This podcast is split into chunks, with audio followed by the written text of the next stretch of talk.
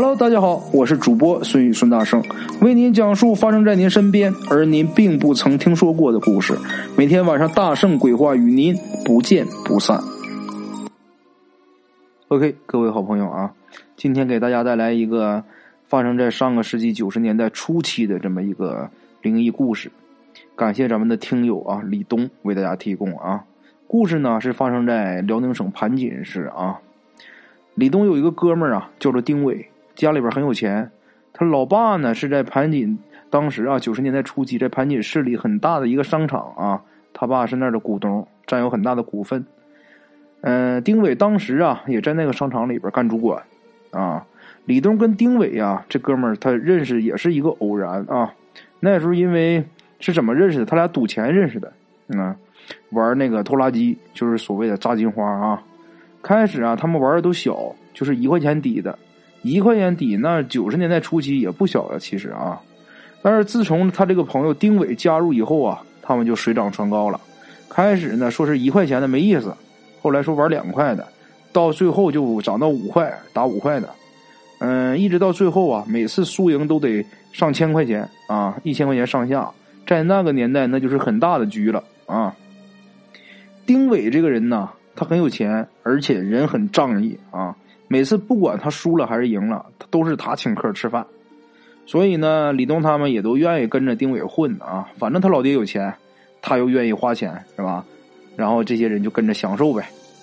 但丁伟这人呢，嗯，确实是个好朋友，就是不管啊，就是谁有困难了啊，有有了难了啊，遭了难了，只要找到丁伟，他都没有不帮忙的。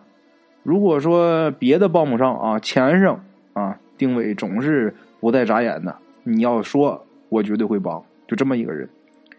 丁伟呀，很喜欢玩除了赌钱呢，他还喜欢女人。曾经这些小朋友给他们起了一个外号啊，那就是盘锦第一大骚炮啊。虽然大家管他叫骚炮啊，不过呀，丁伟对每一个女人他都动真情啊，而且是真心实意的爱。所有跟过他的女人啊，丁伟都想跟人家结婚，还没咋地呢啊，就把这女人往家领。由于啊换的太频繁了，整的他爹妈都跟着直懵啊。最后他爸实在是怒了，实在受不了了，跟他谈了一下。以后你能不能不往家领那些三毛野兽啊？你把咱家当他妈配种站呢？你他妈是不是想他妈村村都有丈母娘啊？我告诉你啊，你他妈给我轻点嘚瑟。以后你他妈整明白了，你再给我往家领啊！你要他妈再这么整，我他妈连你一堆给你撵出去！哎，爸，你吓唬谁呢？你还以为我愿意回来呢？我自己的事儿，以后你们少跟着插嘴。这是丁伟头一次跟他爸翻脸啊，就是因为他爸啊说他的女人是三毛野兽。这个丁伟啊也不傻啊，就说完这些以后啊，转身就跑，因为他爸呀已经把裤腰带抽出来了啊。丁伟最怕的就是他爸解裤腰带。因为他爸这条皮带是纯牛皮的，这二十来年呢，丁伟曾经无数次啊被他爸打的是抱头鼠窜啊，还别说啊，这牛皮的就是结实啊，从来没出现过任何质量问题啊。丁伟啊跑出来以后啊，就一直住在李东那儿啊，每天去上班的时候呢，还得躲着他爸。李东想着呀，丁伟消停几天，住几天，可能也就回家了。没想到呢，不知道他什么时候啊，这货呀又认识一个女的。俩人啊，认识没几天，这个呃，丁伟又跟人家睡了啊。这女的呢，李东他们也都知道，但是不熟悉啊，姓什么不知道，只知道啊，别人都管这个管这女孩叫晨晨。他们也有过几次接触啊，因为李东啊跟晨晨压根不是一路人。不过呢，也稍微了解一点这个晨晨呢，没有工作，整天就在这个舞厅里边混啊，长得还行。但是年纪呢，比他们几个都大几岁啊。嗯，李东他们想不通啊，丁伟怎么能跟他咕噜到一起去啊？这女的名声不咋地，嗯，他们这一帮人呢，虽然好玩，但是呢，从来不沾女人。就这个丁伟是个情种啊。话说呀，就在丁伟出事的那天下午，他们一起喝酒，当时呢，这个晨晨也在啊。在酒桌上啊，不知道谁提了一嘴，就说呀想算想算卦。这大伙儿一听啊，就都来劲了啊。有人就说啊，这个王瞎子呢算的好啊。王瞎子李东是知道的啊，这人是有名的臭嘴，从他嘴里边说出来的话啊，就没有一句好听的。不过呀，据说这个王瞎子算的是真挺准的。就这么的，几个人喝完酒啊，他们这一帮人就直奔这个王瞎子家去了啊。这个王瞎子啊，其实不瞎，他就是高度近视啊。具体多少度，李东不知道，就知道啊，他戴那眼镜片子啊，就跟个平底这似的啊，就瞅他戴眼镜都迷糊。开始啊，他们这去这一伙人里边，有一个叫假皮子的啊，这这小子他先算的。等把他的生日一报啊，直接告诉告诉完王瞎子，然后这个呃跟这王瞎子说呀，你给我算算前程。王瞎子呢就一边扒拉这个算盘啊，一边直嘬牙花子。这假皮子就有点撑不住劲儿啊，就冲这王瞎子就说：“你别老嘬牙花子，你一会儿嘬秃噜皮了，你赶紧的给个痛快的。”然后王瞎子说话了：“你呀，有灾星。”先有血光，后有官非呀！啥官非？那我得坐牢啊！那你给我算算呗，我啥时候进去啊？卦象上看呢，你三年之内弄不好就得硬挂。假皮子呢也不问啊，能不能解呀？咋的？还骂了一声“操”，然后呢转身上一边去了。王瞎子呢也不生气。就跟没没听见似的啊！可能平时啊骂他的人也太多了，他早就习惯了啊。晨晨这时候啊在丁伟怀里啊正腻着呢啊，见这个假皮子算完了，赶紧啊晨晨把这个丁伟拽过来了，两个人呢把八字啊往前一推，王瞎子啊把脸上那个酒瓶底子啊往眼睛上推了推，开口问道：“你想看啥？”我看姻缘。晨晨抢先开口说：“啊，王瞎子也再没说什么，就低头开始打这个算盘。扒拉一会儿之后，也是又嘬牙花子，又摇头晃脑的啊，晃了半天脑袋，才开口说：‘露水夫妻，没办法白头到老啊。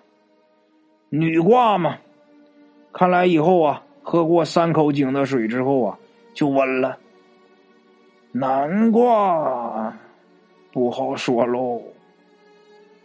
丁伟呀，就像开玩笑似的啊，就随口跟他说：“咋不好说呢？咋的？我死了还不好说。”他说完这句话以后，王瞎子抬头看了看他，然后说道：“你呀，二十岁以后的事我算不出来了，没有挂了。咦，可惜你这岁数喽，平常加小心吧。”说到这儿啊，他们这一伙人啊，去的人呢，没算的那几个也都挺犯膈应的啊。本来还想再算一下呢，听了以后谁都不想算了，没有信心了啊。看来王瞎子这个臭嘴还真是名不虚传。这个丁伟呀，倒是没看出来有什么不乐意的啊，给了挂钱，但是王瞎子呢，只留了他给了一份钱，只留了半份啊，因为他们算了两个人，没收丁伟的钱。然后呢，这一伙人呢就往外走。刚出了门口啊，就听这个王瞎子在后面说：“信不信呐？有你啊，那在你。要是想接受啊，上我这儿来。”假皮子听了以后啊，就转过头就骂这个王瞎子啊：“你赶紧滚犊子吧！你再他妈瞎逼逼，你他妈打你信不信？”然后啊，他这这假皮子一说呀，李东就踹了假皮子一脚啊，假皮子也不吱声了，就这么的，他们才出去。出去之后呢，丁伟呀就骑这个摩托车啊，要带晨晨回去。因为九十年代初期那时候有个摩托车就很牛了，相当于现在的嗯宝马了啊。这时候呢，假皮子也跟着凑热闹啊，也非得要坐上面，非得要让让这个丁伟捎他一段。李东当时不知道为啥，就是闹心啊，突然间开口就问丁伟：“大伟，你快过生日了吧？”我记得你阴历十月份是吧？但是问完以后，李东就有点后悔了啊。问完以后啊，这个李东马上想起来了，刚才王瞎子说丁伟不是过不了二十岁生日嘛，是吧？他会活不过二十岁嘛，就他那个话的意思。现在想一想啊，这个时候正是阴历的十月初，也就是说离丁伟过生日没几天了啊。丁伟呀，听李东问这些话，先是愣了一下，然后随后就笑着啊，就骂李东：“操，你他妈盼我找死呢！”说着呀，回身呐，搂着晨晨，俩人在那猛亲了一口，然后又接着说：“啊，我他妈要死，我也得跟他一起死啊，是不是啊，俺媳妇儿？”然后他问这个晨晨，晨晨还跟他俩一起腻着呢，啊，我跟你一起死。嘴里一边说着话，一边啊搂着这个丁伟，俩人就那么腻着啊，那就当那个李东像不存在似的，看着这对狗男女啊啊坐在摩托车上腻歪。他们这一伙人几个，这这些人看着也都挺烦的啊。但是这个假皮子这货呀，俩人站俩人旁边啊，就看这个眼珠子都瞪溜圆，张个大嘴啊，哈喇子淌出多长。哎呀，那真是戴草帽子跟猪逼，看不出个眉眼高低啊。这个李东他们实在看不下去了，就跟丁伟说：“那你俩来这啃吧，妈，咱先走了啊。”这俩货就跟没听见似的啊，都没搭理他们。等他们都走出去一段一段距离的时候，这时候才听见这个摩托车发动的声音。然后这个李东回头一看呐，这假皮这个没出息这货还真跟丁伟他俩走了啊。剩下他们这几个人呢，就边走边聊着就刚才算卦的事啊。然后李东看了看表，那时候啊晚上十点多钟啊。他他一合计，他这时候要是回家，他爸妈肯定还没睡呢。一闻到他身上有有酒味儿，那肯定得削他。得了。还不如找个地方他妈再喝点呢，喝到后半夜啊，我再回家，我爸妈也就睡着了啊。合计合计啊，想到这儿，然后他就又叫刚才一起那几个哥们儿啊，就说得了，咱再去刚才那烧烤店，咱咱咱咱咱再去喝点去吧。于是呢，他们几个就回到了刚才的那个在算卦之前他们喝酒那个烧烤店啊。刚进去坐下，就随后这老板娘在外面啊也进来了。看到他们几个人啊，还挺惊讶的。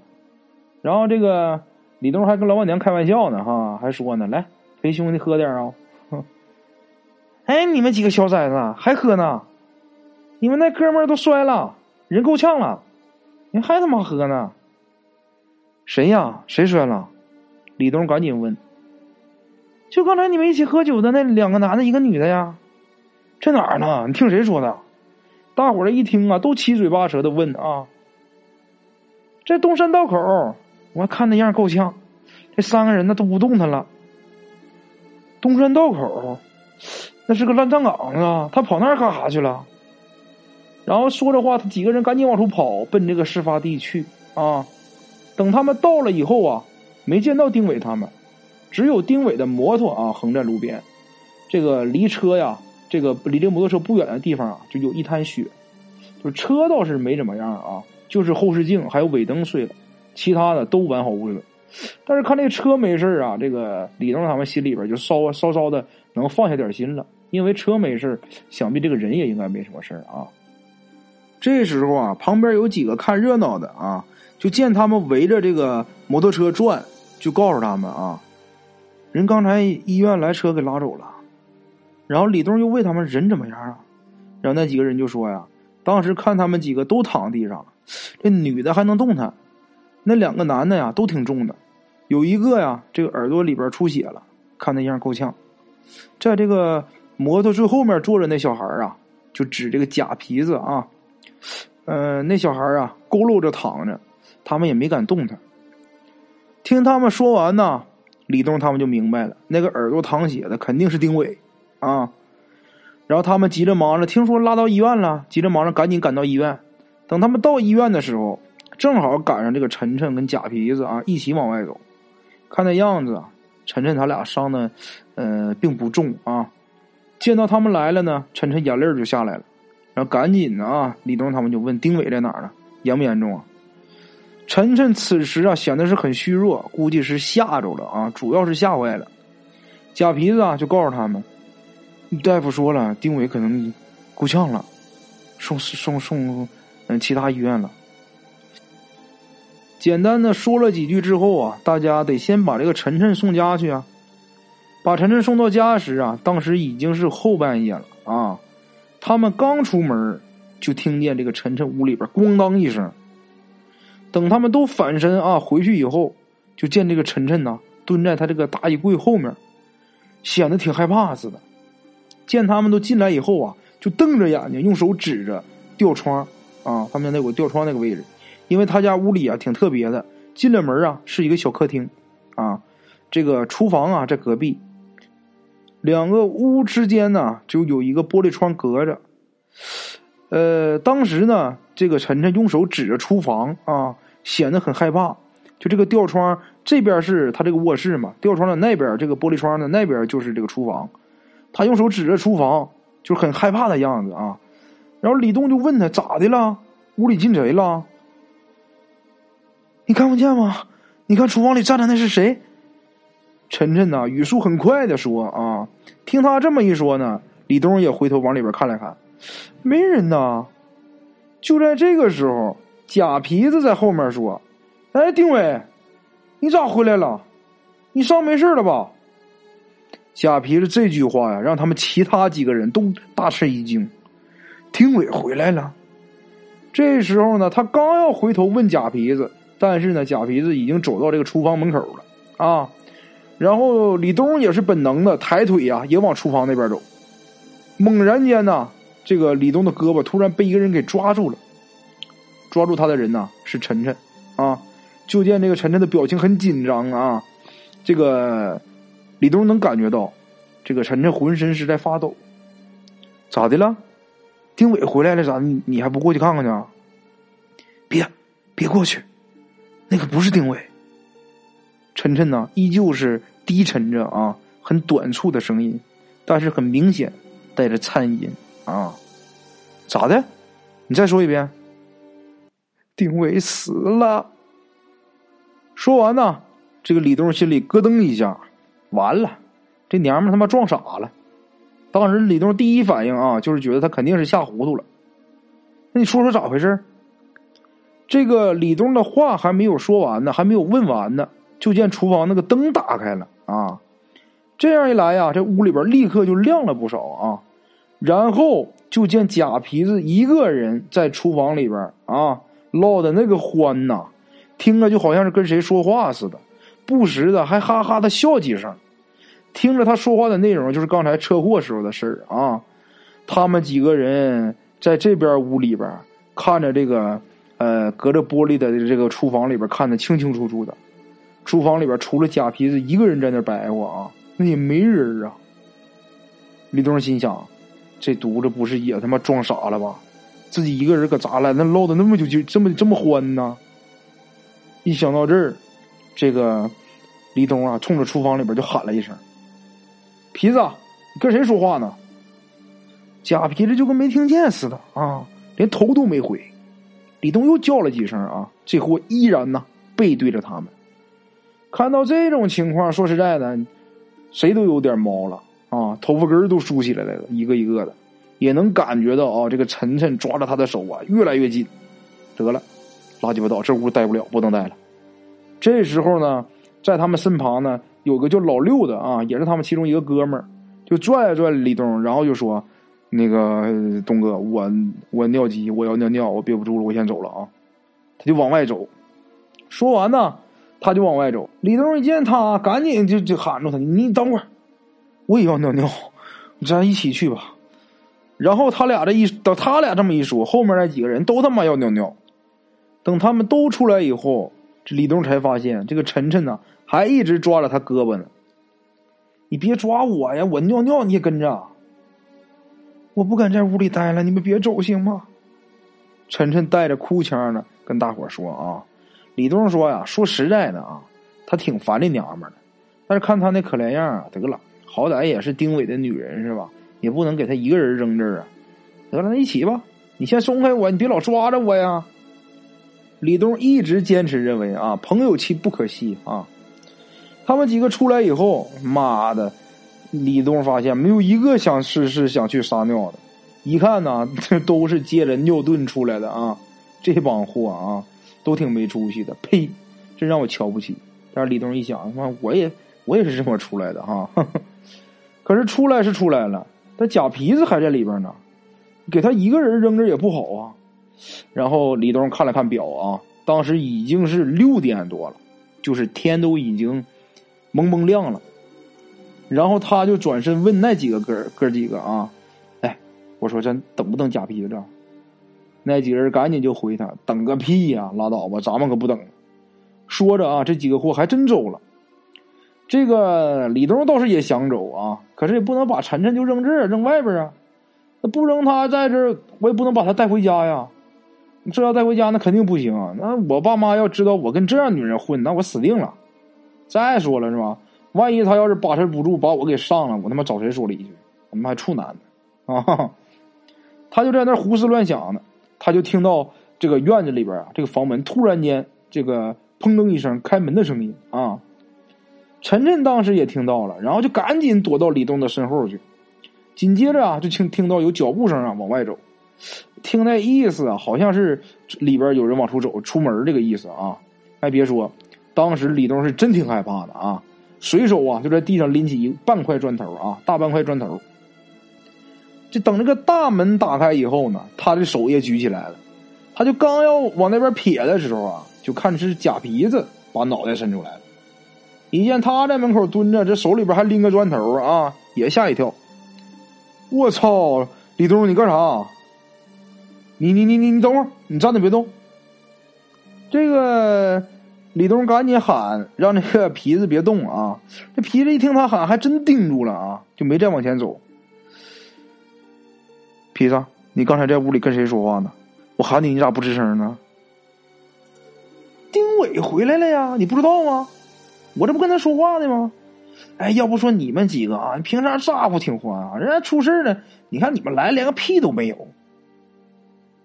皮子，你真看见了？你看见丁伟跟平常有没有什么不一样的地方？啊？没有啊，挺好的呀，就脸色不太好啊，说话唠嗑啥的还行啊。我操！当时在医院，大夫还说他不行了呢。他说要转院，我还合计他够呛得挂了呢。你看人家这不回来了吗？你看这人啊，命就是大。皮子说完以后啊，就这么看着李东，接着就问啊：“哎，李东，你们不进去看看丁伟去吗？”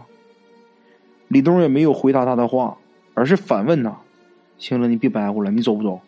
我要不是等你，我他妈早就走了。”李东说完呢，也没没没搭理这个皮子啊。说完之后，他自己就往回走。等他走了挺远了，再回头的时候啊，这个皮子和晨晨都没人。然后当时李东他也没有心思去找啊，一想到丁伟出事了，他心里也挺不得劲儿的。另外一个这事儿也真给他吓得不轻啊，他就赶紧回家了。等他到家以后啊，胡乱吃了口饭啊，躺下就睡。这一觉呢，就睡到下午。在这个梦里呀，他就听听见那个 BB 机响啊，响个没完。他睁开眼睛拿过来一看，上面九个急呼啊！一看好像是皮子家的电话打过去以后啊，皮子啊，呃，就告诉他说他不能在家待了，得出门躲躲。然后李东就问皮子啊：“你这咋回事啊？为啥要出去躲躲呀？”皮子吭哧半天呢，才告诉这个李东：今天早上他回家的时候啊，看见丁伟他三姨了。他三姨告诉皮子。丁伟在昨天晚上转院的路上就已经咽气了，啊！皮子是因为太害怕了，因为他看见丁伟了，就因为这事儿啊，他才想跑的。呃，听说呀，后来这个皮子后来到了山东了啊，啊，还因为这个抢劫给判了三年。但是对于晨晨那天晚上就知道丁伟已经死了的事儿，这个李东一直耿耿于怀。当时丁伟已经转院了。晨晨是怎么知道丁伟已经死了的？啊！不过可惜的是什么呢？这个晨晨自从出了这事儿以后，人就消失了，谁都没见过这娘们儿。啊，OK，各位老铁，咱们今天的故事先到这里啊！我的微信是幺八七九四四四二零一五，欢迎各位老铁啊点赞、转发、评论啊！欢迎加我的微信，我们一起交流。另类的放松，别样的享受。每天午夜，我在这里等你。